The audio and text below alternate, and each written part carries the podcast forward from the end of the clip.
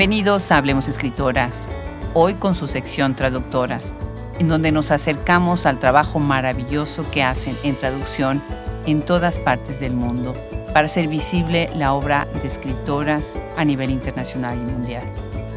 Hoy recibimos a una traductora que ha trabajado con invaluables escritores. Ella es Charlotte Whittle, con traducción de obra como la escritora argentina Nora Lange, el escritor mexicano Jorge Comensal, la escritora Elisa Victoria y el maravilloso libro El infinito en un junco de Irene Vallejo. Estoy emocionada de recibirla en este micrófono y estoy muy contenta de tenerlos a todos ustedes. No dejen de seguirnos, de apoyar este proyecto que crece día a día. Bienvenidos, yo soy Adriana Pacheco.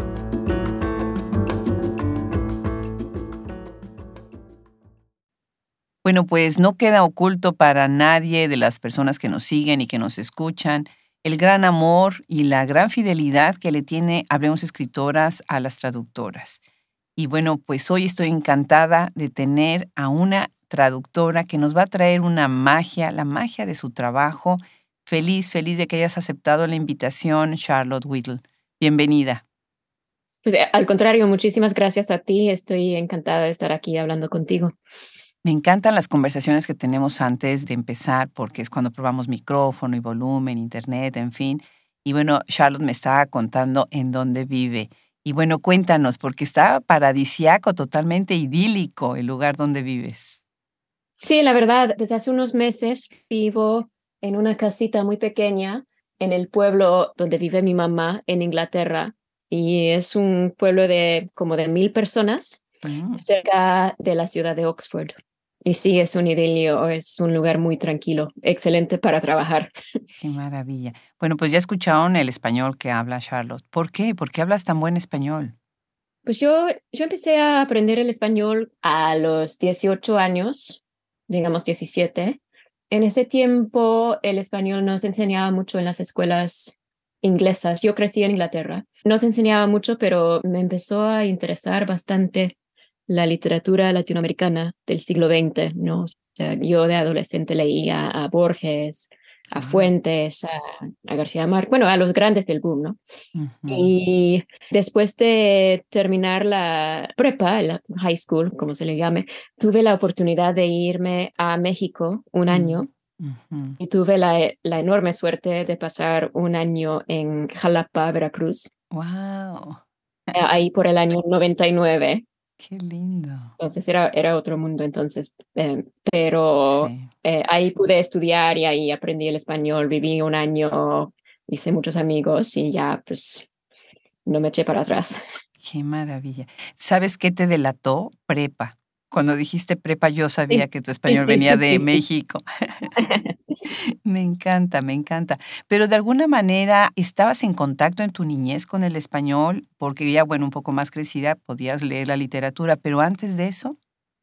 No, no, para nada. Aquí tenemos la costumbre de estudiar francés en la escuela. Entonces yo había estudiado puro francés hasta los, sí, hasta los 18 años. Y de ahí, como yo era un poco rebelde, quería hacer otra cosa que no, que no se me había dado fácilmente. Qué bien. Pero naciste en Utah, ¿verdad? Yo nací en Utah. Sí, es una historia un poco complicada, pero mi papá era de Utah y mi mamá es inglesa. Mm. Y ellos se conocieron en Inglaterra, fueron a vivir a Utah un tiempo y, y ahí nací yo. Pero después mi mamá y yo eh, nos venimos a vivir a Inglaterra y mi papá se quedó en Utah, entonces hubo muchas idas y venidas durante mi niñez. Y después de adulta, ¿verdad? Ahorita nos platicarás también de eso, de ser traductora de dos, de dos mundos, ¿no? Sí. Mi hermana vive en Inglaterra y algo que me gusta es que tiene una vida muy provinciana, por decirlo así. Siempre pensamos en Inglaterra en las grandes ciudades y se nos olvida que está el campo y que es un campo que en algún momento es muy tradicional y muy de pues de provincia, ¿no? Así que eso, bueno, pues también da acceso a ciertos idiomas y a ciertas culturas y a otras no tanto, dependiendo de cuántos inmigrantes o qué tipo de inmigrantes haya en la zona, ¿no? ¿Verdad? Sí, sí, depende muchísimo de la zona. Yo estoy en una zona bastante rural y tradicional, pero tengo la suerte de que puedo llegar a Londres en el tren en una hora. Claro. Entonces, em, si me hace falta una dosis de cultura literaria, por ejemplo, si quiero ir al teatro, pues me resulta muy fácil ir a la capital. E-, es muy bonito. Por otra parte, ha sido una maravilla poder venir aquí a recuperarme un poco después de la pandemia, ¿no? Porque yo, yo la pasé en Nueva York. Antes estuve viviendo en Nueva York, entonces el cambio eh, ha sido muy notable. Claro, ya lo creo. Mi hermana vive cerca de Stratford upon Avon, entonces, pues que es la cuna de Shakespeare. Sí, yo también, yo también. Tú también, ¿no? Sí, sí, estoy cerca de Stratford, como a 20 minutos. Uh, pues más cerca todavía, qué maravilla. Bueno, pues tú estudiaste, tienes un Bachelor en Arts en Letras Inglesas y Españolas en la Universidad de Oxford y tienes una maestría en Hispanic Studies en Brown. Qué interesante es esto de tener a una traductora que viene desde las letras y entonces tiene pues de alguna manera otro tipo de background para poder hacer su trabajo. ¿En qué momento y cómo te vuelves traductora? Pues mira, yo, yo empecé a traducir, pues no sabiendo realmente que era algo que se podría convertir en una carrera. Como mencionaste, estudié literatura y como resultado de, de estudiar letras hispanoamericanas, tuve la oportunidad de ir al Perú. Primero vivía en México, después me fui a Perú y después a Chile. Y yo creo que se dio de manera más o menos natural, ¿no? O sea, siendo yo lectora y estudiante de literatura y teniendo pues la lengua española, pues e, era inevitable que me interesara la idea de la traducción. Pero comencé pues, nada más traduciendo a los poetas que me gustaban, ¿no? Y no, y no pensándolo así como un trabajo, ¿no? Es más bien como un pasatiempo. Después fui a Brown y tenía la idea de ser académica, ¿no? de ser investigadora. Y pues poco a poco me di cuenta de que ese mundo no, no, me, no me encantaba tanto como yo hubiera esperado. Y quería tener pues, una vida laboral un poco más flexible. Y ahí pues comencé a pensar en la idea de traducir, así como como forma de ganarme la vida. y empecé con el proyecto de Nora Lange. O sea, ahí fue que comencé a traducir ficción. O sea, encontré la novela Personas en la Sala de Nora Lange. Em, me pareció muy extraño, la verdad, que no se hubiera traducido antes y decidí ahí darme la, el reto de, de traducir una novela y se publicó. Pero además, qué autora y qué novela.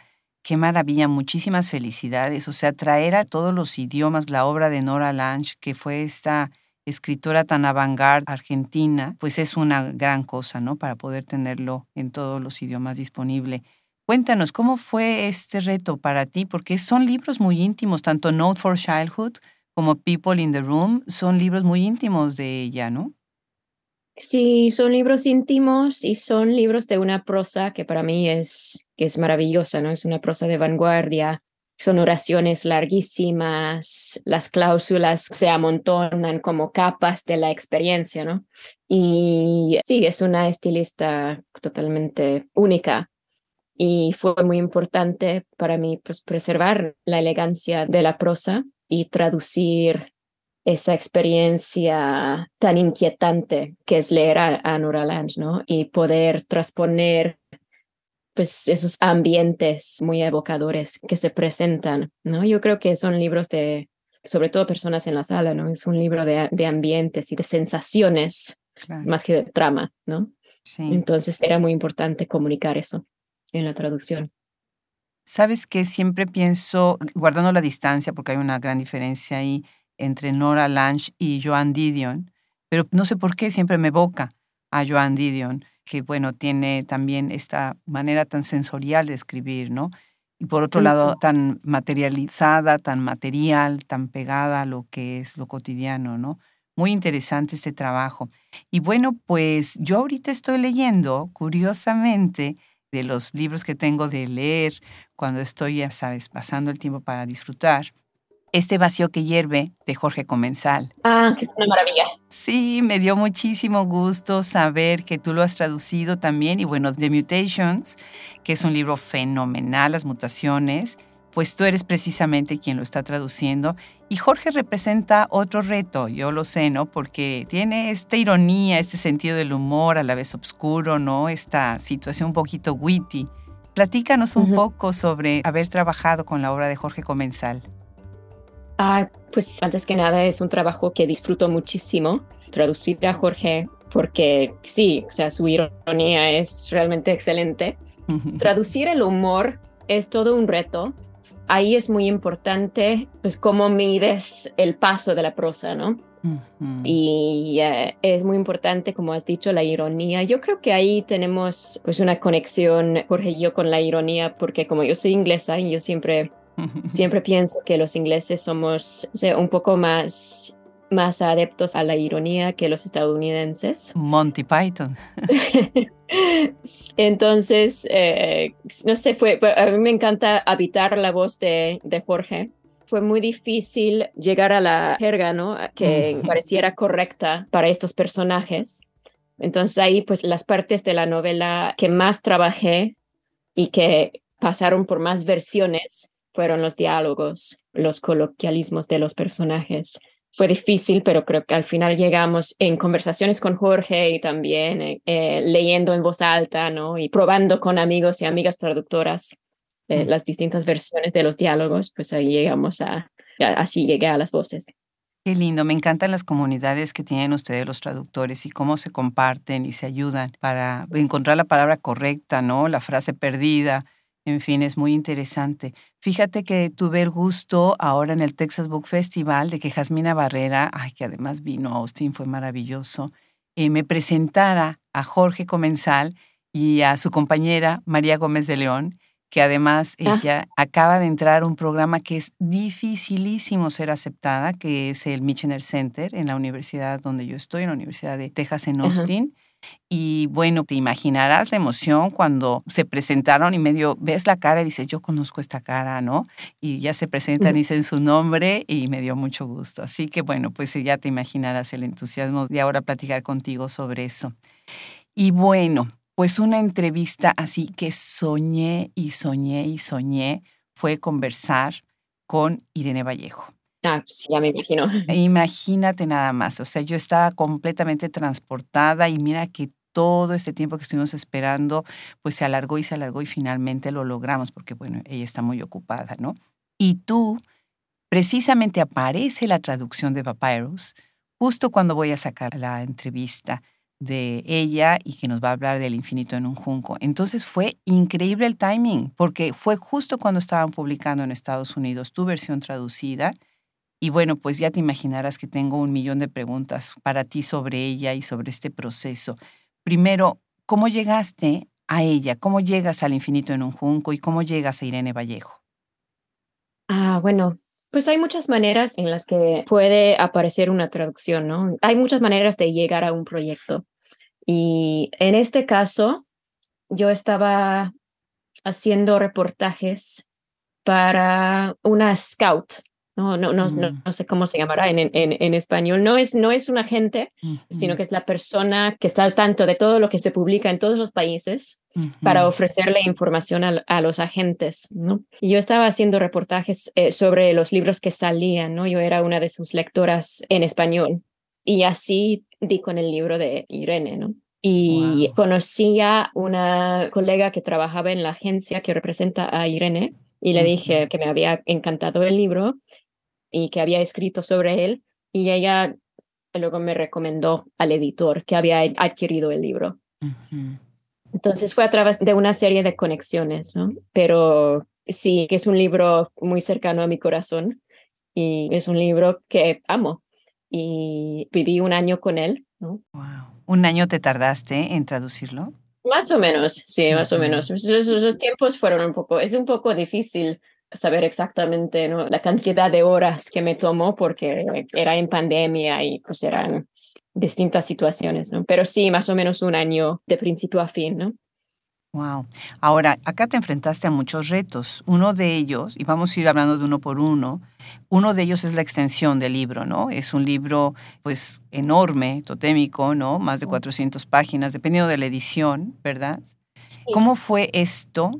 El proceso sobre esta extensión de, ir paso a paso sin además perderse en todo lo que son tantas páginas y por otro lado la cantidad tan enorme de información, de citas, de referencias, de términos, porque además ella tiene un, español pues riquísimo, ¿no? Pues sí, primero, traducir un libro de, de esta extensión siempre es un gran reto, simplemente en términos del aguante que hay que tener eh, para, para traducir eh, pues, tantas páginas, ¿no? Y este libro fue un maratón.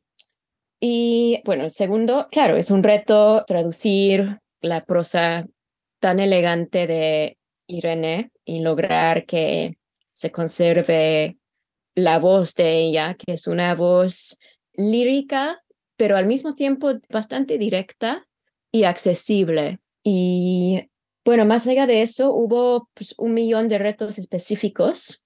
Uno de ellos, como mencionaste, es la cantidad de citas y referencias, porque como te puedes imaginar, pues hay que buscar las fuentes en inglés, las que son originalmente en inglés, pues hay que encontrarlas en inglés, ¿no? Y los, las fuentes que son, por ejemplo, del alemán, hay que encontrar la traducción estándar al inglés de esa cita en alemán, etcétera, etcétera. Una de las cosas más interesantes que nos pasó fue que en el momento de traducir las fuentes clásicas que utiliza Irene en el libro, yo fui a buscar pues las traducciones estándar, ¿no? Las traducciones al inglés de Platón, por ejemplo, de Marcial, de todos esos autores eh, romanos, los griegos, que son muy estudiados aquí en Inglaterra, en las universidades, y pues aquí se hicieron muchas de las traducciones, ¿no? Lo que pasa es que esas traducciones muchas veces son del siglo XIX y tienen un tono bastante distinto al tono que Irene las da en el momento de traducirlas ella del griego y del latín al español, ¿no? Porque ella pues, traduce las fuentes eh, de una manera libre y literaria, precisamente para demostrar la, la, inmediatez que pueden tener estos textos, ¿no? En nuestro mundo moderno. Entonces, mm, yo encontré que al poner las citas de esas traducciones, hechas por, eh, hechas por eh, señores, señores decimonónicos en muchos casos, pues esas citas más o menos chirriaban. Según yo, parecía que no, no pertenecían al libro, ¿no? Era un cambio de tono y parecía contradecir esa misión que tiene Irene de traer los clásicos a un público nuevo, ¿no? Que quizás no se haya encontrado con ellos antes. Entonces le escribí a Irene y le dije, pues mira, esto es lo que yo pienso. Y ella me dijo que habían tenido exactamente el mismo problema en la versión italiana de El infinito en un junco. Y me dijo que ella le había dado luz verde a su traductora al italiano para traducir sus traducciones, es decir, traducir las traducciones hechas por Irene. Y yo también opté por esa forma de, de enfrentarnos pues, a, esta problemática. Eh, y creo que el resultado fue mucho mejor. Yo me sentí pues, más cerca de los textos y creo que para el lector también el resultado es más, pues es un poco más amable. Claro. Sí, el idioma puede disuadir también a las personas a leer, ¿no? O sea, yo que eh, reviso la literatura del siglo XIX, a veces el barroquismo de un texto puede ser completamente una cosa que te desalienta, ¿no? Porque sí, sí, puede ser demasiado complicado. Y estoy de acuerdo contigo, ¿no? La riqueza del infinito en un junco es precisamente mostrar la cercanía ¿no? Ella actualiza estos discursos y qué bien que ustedes como traductoras y que tú decidiste pues actualizarlo también, me parece que es muy valioso. Ahora, me imagino que todo esto te transformó de alguna manera, ¿no? Hacer un trabajo así de complicado y de titánico te transformó. ¿De qué manera lo hizo, si lo hizo? Ay, diría que sí, diría que sí. Yo no tuve muy, muy buena educación en los clásicos, ¿no? Los escritores greco-romanos. Aquí en Inglaterra tenemos pues, la, división entre las escuelas públicas y las privadas, y es en las escuelas privadas donde se estudian mucho más los autores greco-romanos, ¿no? En las escuelas públicas, pues se considera que no tiene utilidad, entonces no, no los estudiamos. Y para mí es una gran lástima, ¿no? Entonces fue un gran placer estar inmersa en los mundos que describe Irene. Aprendí muchísimo aprendí que muchos de esos autores que tienen ese aspecto polvoriento que tal vez no, no nos invita a leerlos, son de hecho muy divertidos. Ovidio por ejemplo, es un autor divertidísimo, eh, marcial, tiene un sentido de humor lacerante y es un mundo que sí conocía un poco, pero pude desarrollar mi conocimiento de los clásicos de una manera nueva. Y pues lo otro es simplemente habitar la prosa de Irene. Creo que me influenció como escritora.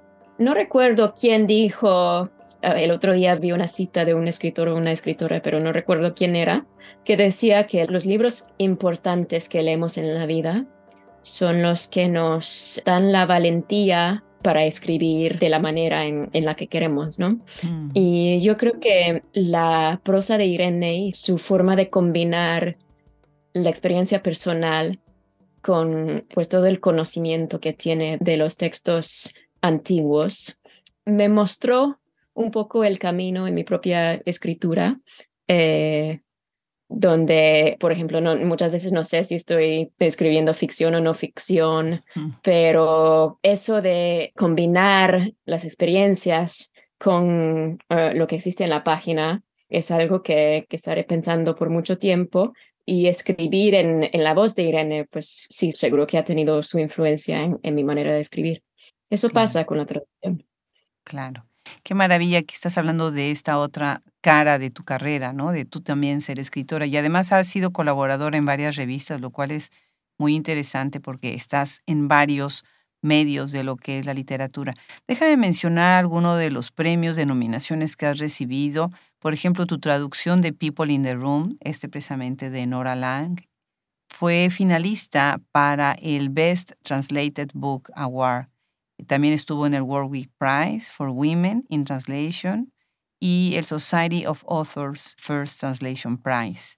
Y bueno, pues ha sido también eh, merecedora de dos veces el premio PEN, que ahorita acabo de escribir precisamente algo, un artículo sobre, pues que acaba de ganar Fernanda Trías, también el PEN Translates.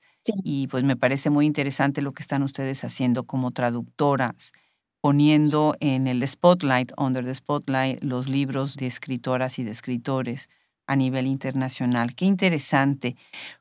Y es exactamente lo que ustedes hacen. Ustedes en la traducción rompen barreras, ustedes permiten que atraviesen los libros a otras dimensiones y a otros países y regiones del mundo. Y cuando se traduce al inglés, nosotros pensamos pues en, Estados Unidos, en el UK, pero también debemos de pensar en la India y en otros grandes países en donde el idioma inglés pues es muy común o es uno de los principales que se habla. ¿De alguna manera te emocionó la expectativa de que un libro como El infinito en un junco se leyera en estas culturas? Y bueno, tú además tienes los pies en los dos lados, ¿no? En Estados Unidos y en el UK. Sí, claro que me, me, emocionó la idea de traer este libro a, otro público, ¿no? Que tal vez tendría otras expectativas, ¿no? Que no conocería pues, a Irene, que ahora es tan famosa y tan querida en su país natal. Y pues sí, muy emocionante. Yo no sé cómo se ha recibido esa mezcla entre lo, lo académico y lo personal, yo sospecho que algunos lectores se acercan al libro, lectores angloamericanos, esperando simplemente una historia formal, más académica en el sentido puro de la palabra, y se encuentran con algo que es mucho más rico, mucho más personal, mucho más divertido, ¿verdad? Sí. Y me encantaría saber la reacción de esos lectores que no sabían que se iban a encontrar con algo así tan creativo, ¿no? Y tan propio de la voz de esta escritora específica. Sí, estoy de acuerdo contigo, totalmente de acuerdo. Y fíjate que uno de mis proyectos de vida, que yo ya necesito una vida paralela, pero si algún día sí se me da tener la vida paralela, es precisamente tener una columna en inglés sobre esos libros que llegan al, al mundo anglo y que de alguna manera no han sido bien presentados, no porque las editoriales no hagan un buen trabajo, hacen un trabajo excelente, sino porque a veces tiene uno que irse precisamente a estos pequeños aspectos del libro para entusiasmar a un lector, ¿no?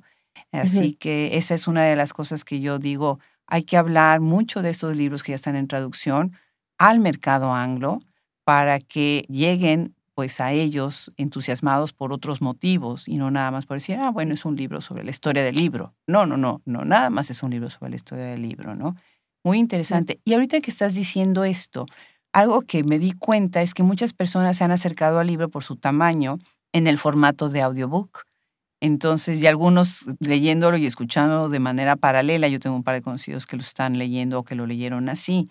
Sería más fascinante tener también el libro en audiobook, aunque bueno, me imagino que ya está. Ya está, en inglés. Sí, ya tenemos el audiolibro, está disponible en Audible, bueno, en todas las plataformas. Buenísimo. Sí, es una forma excelente de digerir un libro de esta extensión, ¿no?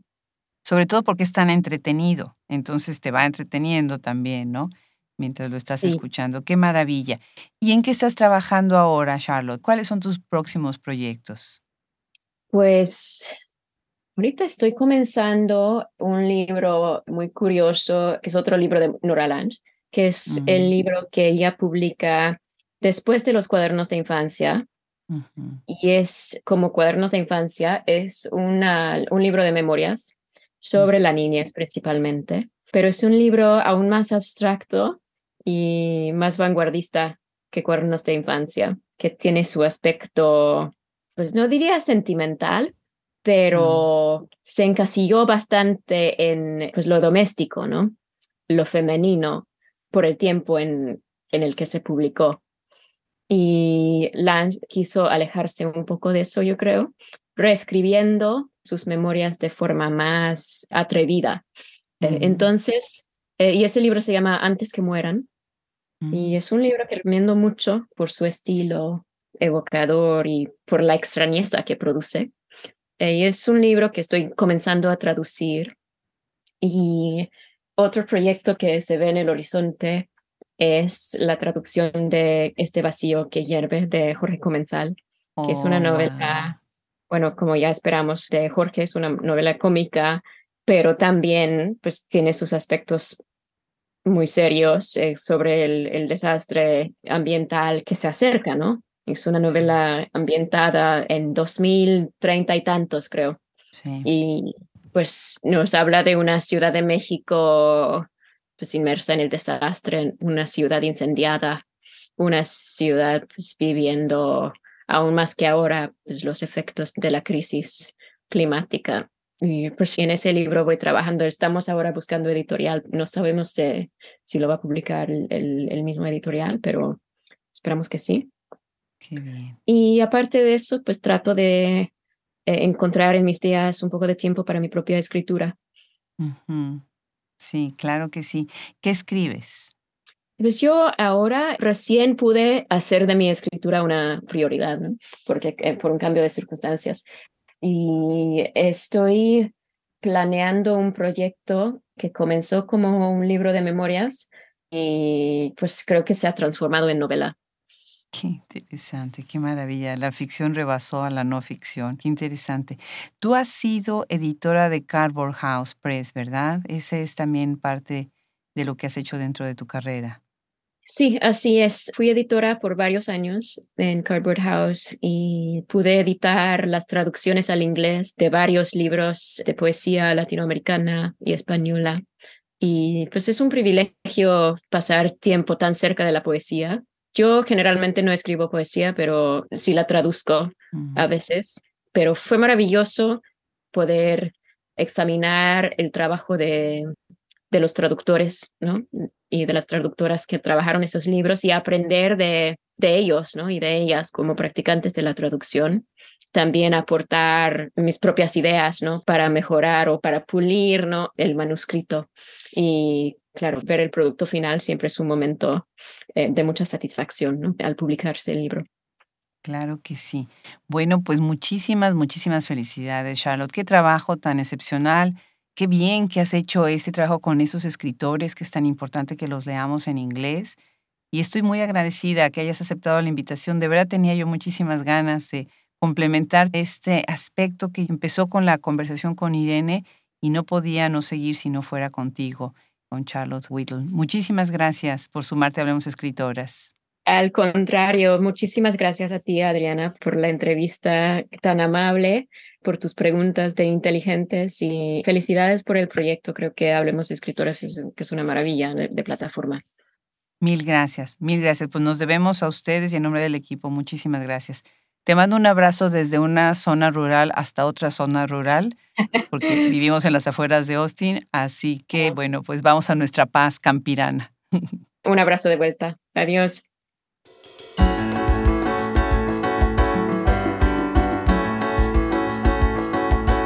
Bueno, pues en inglés o en español, en cualquiera de los dos idiomas, lean el trabajo de los escritores, las escritoras y las traducciones de Charlotte Whittle.